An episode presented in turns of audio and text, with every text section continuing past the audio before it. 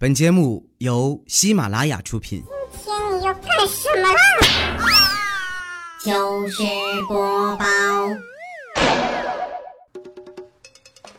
Hello，大家好，这里是喜马拉雅出品的糗事播报，我是不定时出现在各个时段的哈利波特大家期。哎呀妈，最近真是太痛苦了，因为马上到年底了嘛，之前欠的节目啊，都得赶在一月份之前补完。我觉得自己都快吐血了，我就想问问啊，现在辞职还来得及吗？上个月哈、可以说是我这一年当中啊最勤奋的月份了，连更五天有没有？公司为了鼓励大家，还特意颁发了一个最勤奋主播奖，但是呢，我没有接受。一方面哈、是我不太喜欢用奖项啊去标榜自己，另一方面呢，他们选的那个人不是我。其实我觉得啊，我这个人不管是做人还是做事儿啊，都喜欢拿实力说话。举个例子啊，如果你说我胖，那我就吃给你看；如果你说我懒，那我就躺给你看；如果你夸我勤劳又好看，那我就连续更新给你看啊。所以呢，现在你们可以开始夸我了。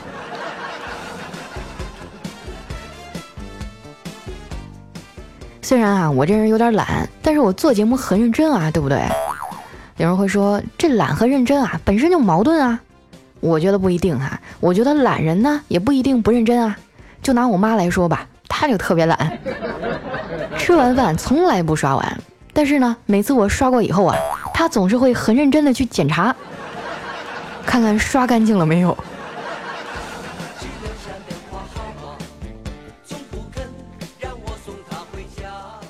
今天早上啊，坐地铁上班，旁边呢有俩少妇啊在那聊天儿，其中一个啊对另一个说：“哎，我给你出个题呀、你知道男人的什么硬了，你就得小心吗？”我操，这是要在公共场合开车呀！我赶紧啊悄悄地凑近了一点儿，伸着脖子竖着耳朵等那姐们儿说答案。另外一个呢沉默了一会儿啊说：“嗯，你说的是翅膀吗？”头一个女的愣了一下，说：“嗯，也对。”尼玛，我裤子都脱了，你就给我听这个。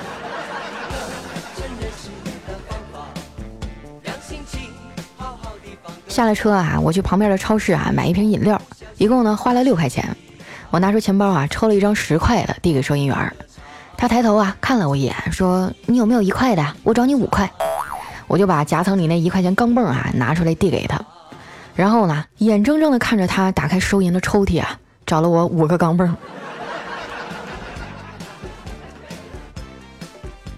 买完东西啊，我发现自己身上没多少现金了，就去公司附近的取款机啊取点钱。正好在那碰到丸子了，我站在旁边啊，看着他操作。他先是把钱取了出来啊，放在手上一张一张的看，然后呢又都存回去了。这眼瞅都要迟到了，我就生气的说：“丸子，你搁这折腾啥呢？你你是不是跟我炫富啊？”他抬头啊看了我一眼，说：“我我这不是在瞎折腾，就是刚才我一朋友啊给我转了几千块钱，我取出来看看有没有假的。”我真不明白啊，就他这智商是怎么在这个残酷的社会里活到现在的？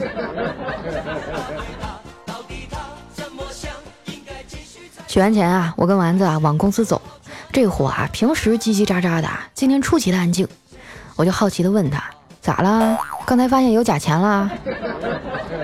他撇了撇嘴啊，说：“不是，佳琪姐，我情感又受挫了。啊，咋的了呢？昨天晚上有个帅气的小哥哥微信跟我打招呼，我就给通过了。我觉得我的爱情终于要来了。加完好友以后啊，他发了一张我的照片，问我。”这个是你吗？我回复他说：“是啊，是啊。”啊，对啊。然后呢？然后他就把我拉黑了。上次有这种刚刚还拥有，突然一下就消失的感觉，还是在发九月份工资的时候。哎，每个人都有自己的心酸呀。丸子这孩子吧，虽然心大啊，但是呢，也有不能触碰的点。就比如说啊，他特别介意别人啊说他腿儿短，他曾经反复啊严肃的强调了好几回。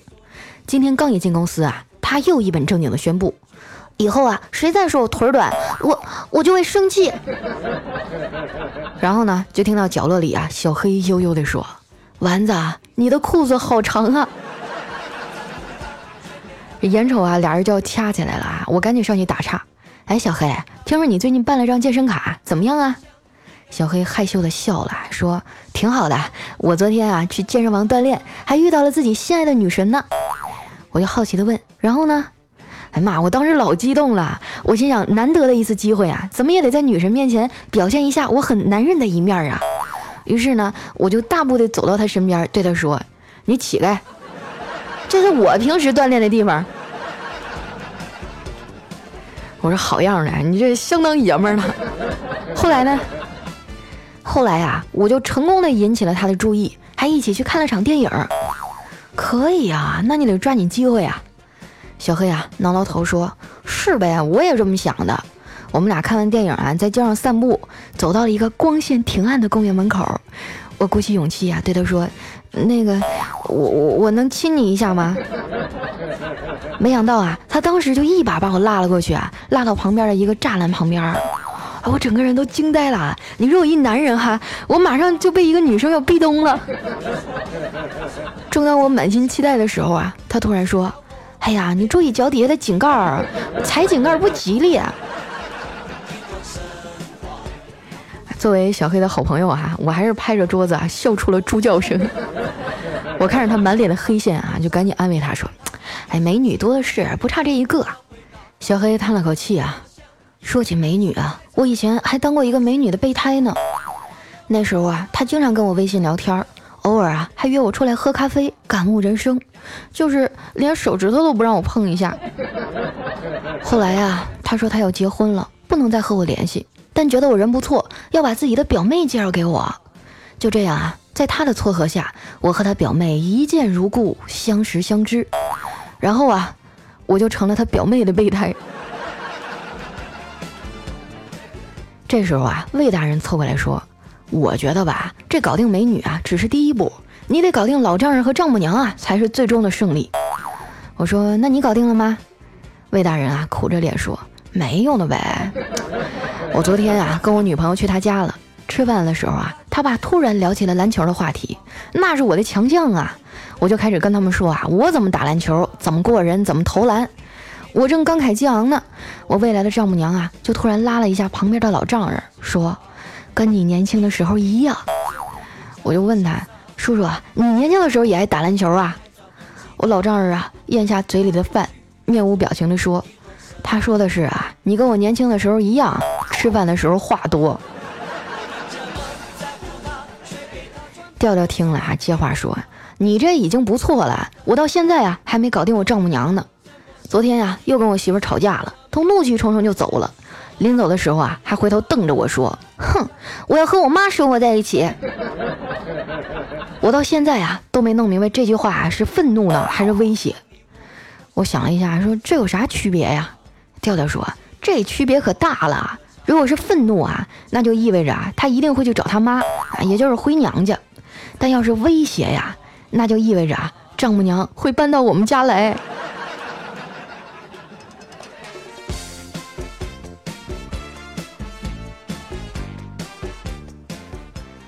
中午午休的时候啊，我们一起去面馆吃面。魏大人的女朋友也来了。我发现哈，他交这女朋友还真不错。说真的啊，一个人的家庭教育呢，真的很影响一个人啊在别人眼里的印象。比如我们这次一起吃饭啊，魏大人的女朋友呢，竟然抢着和男生买单。这种女生啊，在别人眼里就很特别。我也不禁啊，陷入了沉思：到底是怎样的家庭教育，才能让她这么有钱呢？最后啊，还是魏大人抢赢了，去结了账。那老板娘啊，低头在那看了半天菜单啊，然后大声地说：“啊，七八六十五，收您六十啊，以后常来啊。”我感觉那数学老师的棺材板儿都快压不住了。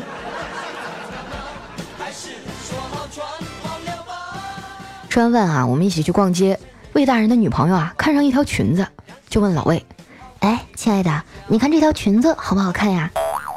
魏大人啊，正在低头玩游戏呢，看都没看啊，就说啊还行。他女朋友有点生气了，你看都没看你就说。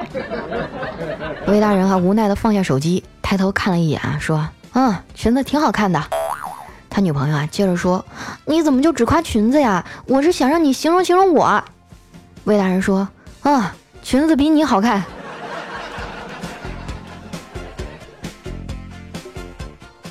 下午下了班啊，去我哥家蹭饭。我哥今天过生日啊，嫂子啊给他做了一桌子的好吃的，这把我哥给感动坏了，就深情的对着他说：“亲爱的，我不知道哪辈子修来的福，能找到你这么好的老婆。”我嫂子听了，抬起头看着他说：“不是你修来的福，而是我不知道哪辈子造的孽呀。”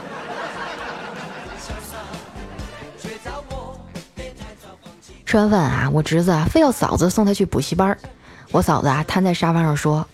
今天妈妈太累，不想去，要不今天不去了？没想到啊，我侄子非常的生气，有理有据的啊对他妈妈说：“我不，我要是不去补习班啊，我就考不上好的中学，考不上好的中学啊，就上不了好的大学，上不了大学，我就找不到好的工作，找不到好的工作，你还会幸福吗？” 我嫂子啊，当时就被这孩子给说动了，仔细的想了想，说：“幸福呀。”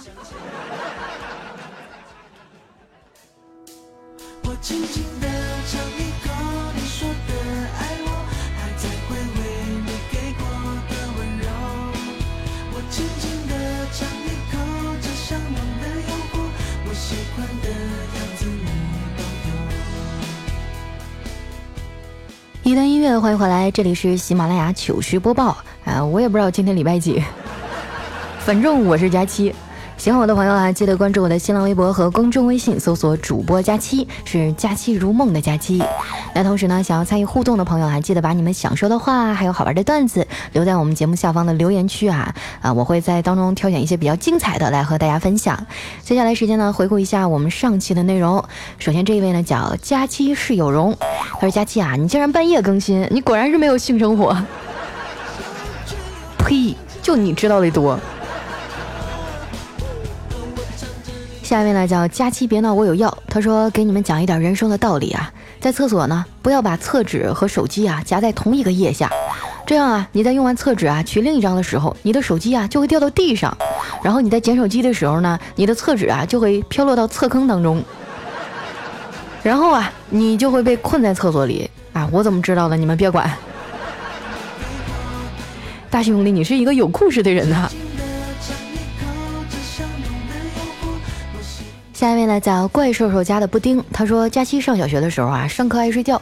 有一次呢，语文课老师啊布置作业，写一篇作文，题目是“假如我是蜘蛛”，啊，就是结网那个蜘蛛嘛。佳期下课以后啊，就问了问同学，晚上在家啊绞尽脑汁的写了一篇轰动全校的“假如我是蜘蛛”，猪八戒的猪。哎呀妈呀，这种事儿都被你挖掘出来了。下一位朋友呢叫佳期的东坡肉，他说：“佳期啊，我和我哥、我嫂子啊都是你的忠实粉丝儿。如今呢，我小侄子啊都已经六个月了，我们正在努力发展这个下线啊。现在呢，他听着你的节目啊，已经能睡着了。但你这是个搞笑节目呀，也不知道算不算发展成功了。你这说的，整的跟搞传销似的，还下线。我嫂子啊是博士生毕业，一直呢以此来标榜自己高智商，表示啊音乐傻三年什么的还不存在的。”直到有一天啊，我去蹭饭的时候呢，看见他小心翼翼的把淘好的米倒进了马桶里，然后呢，又小心翼翼的把马桶盖盖上了。啊，你哥嫂子要是知道你在节目里这么编排他，我估计你就完了。下一位呢叫怪兽兽家的果冻哈，他说记得高三那年啊，哥们几个在澡堂洗澡，突然停水了，还停电，几个人无聊啊就打起水仗，突然呢我想撒尿，就在黑暗当中喷射而出，哎，我旁边的哥们大喊哇来热水了。后来哈每次提起这件事啊，我都激动的想从轮椅上站起来。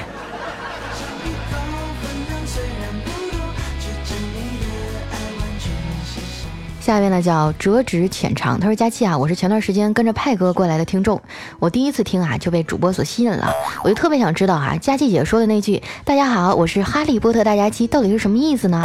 是我是哈利波特大家期，还是我是哈利波特大家期呢？”来，我们的老听众给他解释一下。这个梗我已经说了好几年了，还有人不懂。我是重点是波特大嘛。啊，说到派哥啊，给大家提个人儿啊，应该也在咱们糗百的节目组里出现过啊，叫 DJ 杨派，啊，也是我的一个老乡，特别好一大哥。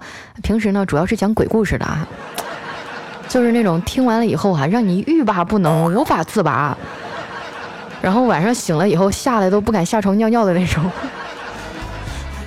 但是真的很精彩啊！大家有空的话可以去搜一下啊，有一个叫深夜小茶馆。我每次开车开长途的时候都听，啊，要不然的话就犯困。听完以后，多远的路我都可精神了。下面呢叫策先生哈，他说佳琪姐，我生气了。每一期呢你都读十多分钟的留言，咋就没有一回有我呢？你就看在丸子的面子上读读我呗。这位叫策先生的同学哈。丸子在我这是没有面子的。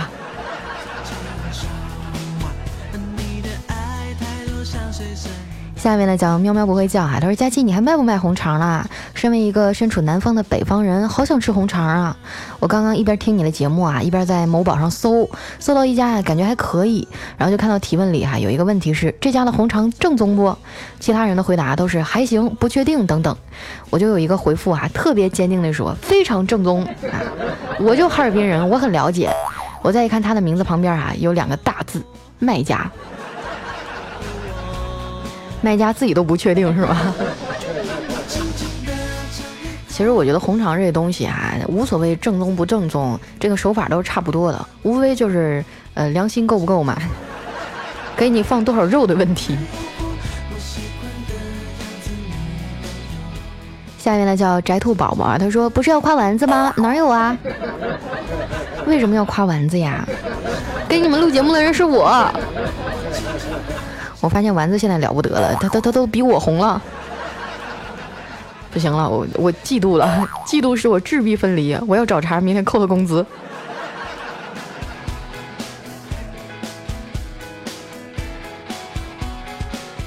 下面呢叫乐天，他说都是一群王八蛋啊，难道你们不睡觉吗？老子上夜班啊，一看才一小时就四百多楼了，那你肯定是看错了，我记得一个小时的时候我瞅了一眼，好像是六百多楼啊。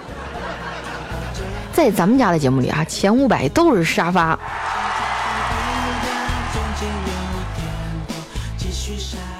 下面的叫夜逆红蔷薇，他说和我妹妹玩啊，把她给打哭了。然后我爸听着了，就问我：“你打妹妹干啥呀？她比你小，你知道不？你要让着她。”我说：“我都让了她三招了，是她打不过我。”我爸听了，拿着扫帚就起来了：“来来来来来，你过来，我让你三招。”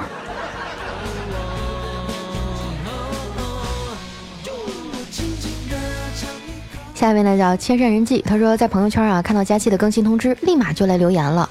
现在留言区有毒啊，要隔几分钟以后才会显示出来，害得我好多次啊以为抢到沙发，结果竹篮打水一场空啊！啊，但是我觉得这个 bug bug 就不要修复了，因为只有这样大家才会积极的留言。平时的时候我觉得大家都不太积极啊，自从大家都以为能抢到沙发以后啊，我这留言每天都迅速的过一千。下面的叫小小刘，她说有一天啊，闺蜜跟我说，完了完了，出大事儿了。我说咋的？我妈说我家种的黄瓜都是打了农药的。哎呀妈呀，你这不是坑逼吗？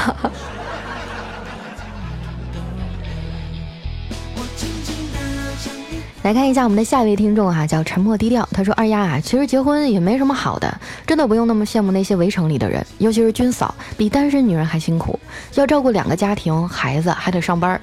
最主要的是啊，心里苦，连个倾诉的人也没有。所以啊，我每天都长时间播放你的节目，每一期啊都要听到你说第一句啊，我就知道你接下来要说什么，才会换下一期。如果可以啊，我不要做什么所谓的光荣军属，我只想做一个随时有老公疼爱的小女人。”哎呀，隔着屏幕都感受到你的孤独了哈，姐妹儿，我非常的同情你哈，但是自己选的人哭着也要陪他走完呀，只能说加油吧。下面呢叫陆小健，他说佳期啊，我和对象分手了，我们俩在一起四年了，大学四年一直在一起，毕业了，我为了他留在西安。他家里不同意，所以分手了。但是我特别喜欢他，不想放弃，就自己啊孤苦伶仃一个人在西安奋斗，身边连个说话的人都没有。我的家呀在大兴安岭那儿，特别远，每天都听你的节目，所有的都听了几遍，能让我开心一下。谢谢你，佳琪姐。啊有的时候觉得这个，哎呀，家离得太远，确实是不太好办啊。哪个父母会希望自己家的宝贝闺女嫁到那么远呢？我能理解他的父母，我也能理解你。嗯，我希望相爱的人最后都能在一起吧，好吗？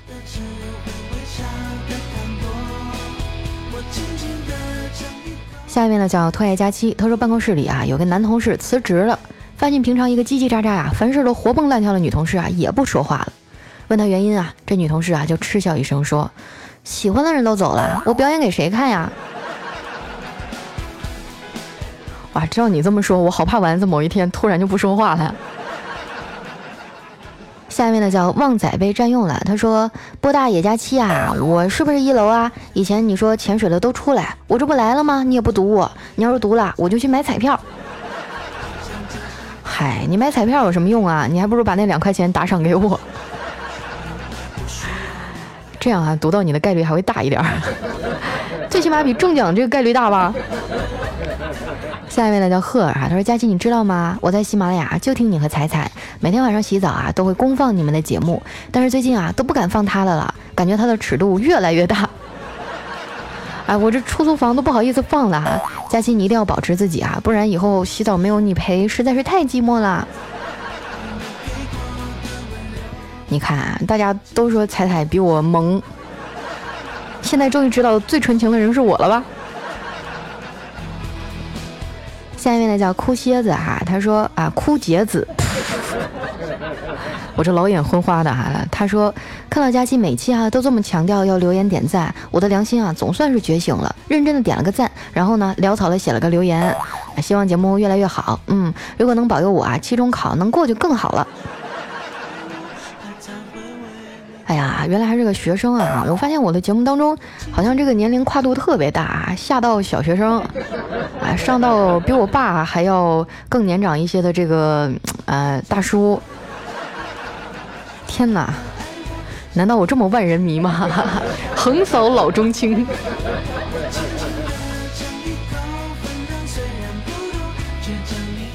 下一位呢，叫幺三八三二六零 VTBO，他说：“佳期啊，我已经默默听你的声音三年了，从最开始呢听调调、波波、彩彩、未来，到最后只听你了。有时候听着听着啊，就发现哎，怎么不是你的声音了？然后呢，我就马上又找到你的其他段子啊，继续听。我这样支持你啊，不知道在你前面更新的主播会是什么情况啊？啊，其实呢，我觉得其他的主播也很优秀啊，但是呢，他们都没有我长得好看。”来来来看一下我们下一位，突然觉得脸都有点发烧了。下一位呢叫 A，真是奇怪了六六六哈，他说佳琪姐，我是一个苦逼的初中狗，可是呢我经常被同学嘲笑，他们都叫我香哥啊，可是我已经习惯了，但是我心里还是很难受，我已经用玩手机的方式啊来缓解，可是我还是难受，我应该怎么办呢？啊，你叫你香哥啊，这么说你是个女孩对吗？嗯，其实我觉得一个女孩就再大大咧咧，再像女汉子吧，她内心当中还是一个小女孩啊。嗯，要不你尝试着改变一下自己的风格，比如说从着装啊、发型上稍微的改一改。但是我觉得人这个性格呀是很难改变的，他们这样叫你也许是表达亲密啊，对不对？你看，要是跟你关系不好的人，平时呢恨不得就是对你。彬彬有礼，真正跟你开玩笑的啊，往往都没拿你当外人啊，所以说你也放宽心啊，好好学习，不用这么往心里去。你看小黑调调他们不也总黑我吗？